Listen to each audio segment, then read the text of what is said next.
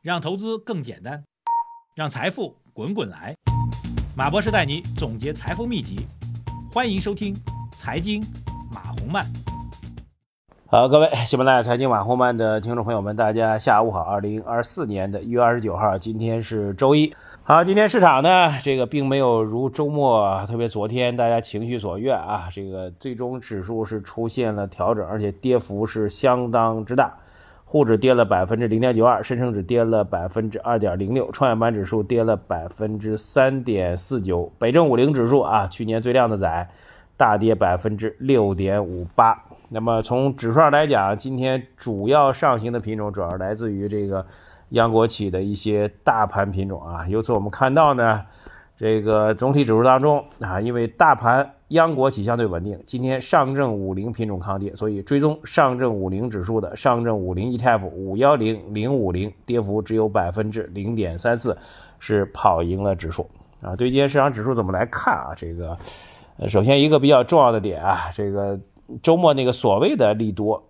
首先我们并不认为它是一个特别大的利多啊。我们在这这个投研圈里就跟大家讲，这不是什么特别大的利多啊。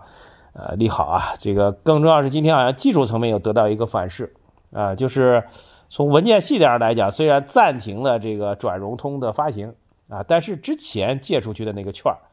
并没有设定时限要求他们去买回来啊，所以呢，就使得那些借了券的这个机构呢，他现在压力很大，所以他必须哈要通过做空啊，先把这指数砸下去，然后再把券买回来去还掉。以避免自己出现账面亏损啊，这是所谓的一个这个解释今天下跌的一个技术性理由吧。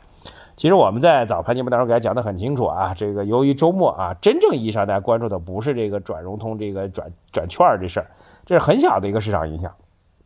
真正市场关切就上周带动市场上涨的两万亿的平准基金，本周末一周过去了，没有任何实质性消息啊。我们讲降低预期，我在投研圈里给大家讲降低预期。呃，意思就是，对吧？大家懂的，所以还是要回到这个本质上，就市场真正关注的要点，不是这样一个看似利多的这个融券的事情，而是什么呢？还是你那那个所谓两万亿的平准金到底有没有？如何去做啊？这个事情没有任何实质性消息的话，今天市场下跌是。我觉得是完全是在意料之中的啊，当然一件好事啊，也避免了今天我们觉得，哎，指数又晃悠又回来了，我们不用管了啊，那千万别，该管的还得管起来啊，这平准基金这事儿还得去推，好吧？那么讲完这个，我们给大家讲一个今天市场当中热点的板块啊，就是关于游戏板块。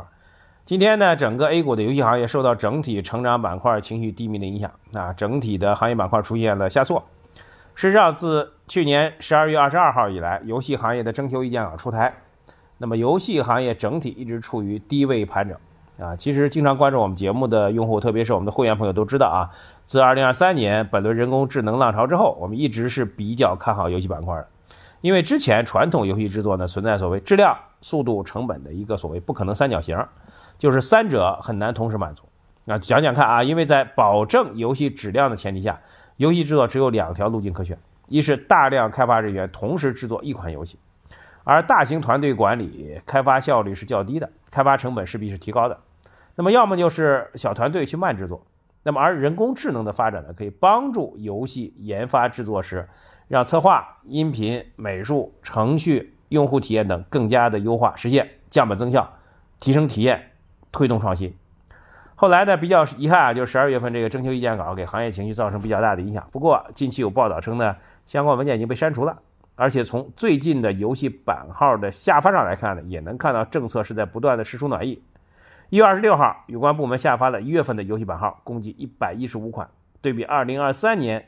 的十一次的国产游戏版号的发放，此次发放数量是再次破百，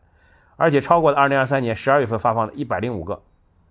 所以这次的发布数量也是自二零二二年重启以来的一个新高。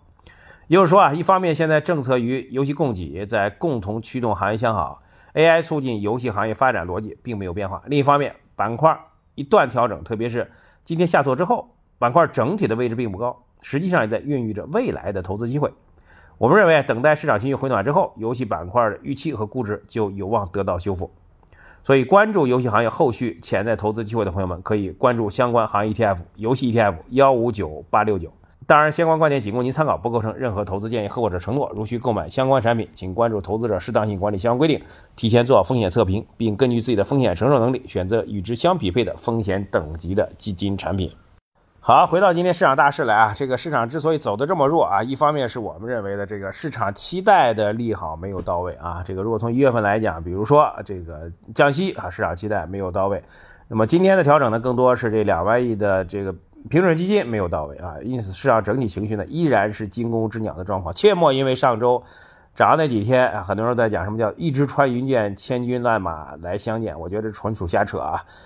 没有那么强啊，绝对没有那么强。我们上周一直在上涨当中提示大家警示风险，再次得到了一个市场的印证，所以不要盲目乐观，市场情绪依然非常非常不稳定。比较典型特征呢，就是今天为什么下跌，还有人在找理由，说是美国那边的大选的问题。说如果特朗普上任，将会对中国所有出口到美国的商品征收百分之六十的关税啊！大家想想看，这是不是一个典型的惊弓之鸟的一个消息呢？首先，这个美国大选到底谁能当选，当然存在一定的变数啊。就算当选了，百分之六十的关税是不是真的？特朗普本人和他团队并没有任何这样的表述，更多的市场一个猜测。想想看，可能是一年之后啊，才可能会出现的一个所谓的对华的一个贸易政策，居然成为今天 A 股上大跌的一个理由，这不是显然就是惊弓之鸟吗？市场情绪依然是非常的羸弱，所以我们强烈呼吁两个点：第一个，监管部门千万不要因为上周市场上涨了。就轻易放弃对市场的呵护，还要继续不断的出台相关的政策去进行关注市场、关注投资者的投资回报。第二，作为大多数投资人来说的，还是强烈给建大家建议啊，政策层面需要达到市场预期，基本面要出现实质性的拐点向好，才是我们投资的重要的时刻。我是马红曼，如果各位透过喜马拉雅收听我节目的话，请务必点击节目的关注按钮，回复我的关键词“直播”预约本周四晚上的大直播。谢谢大家，再见。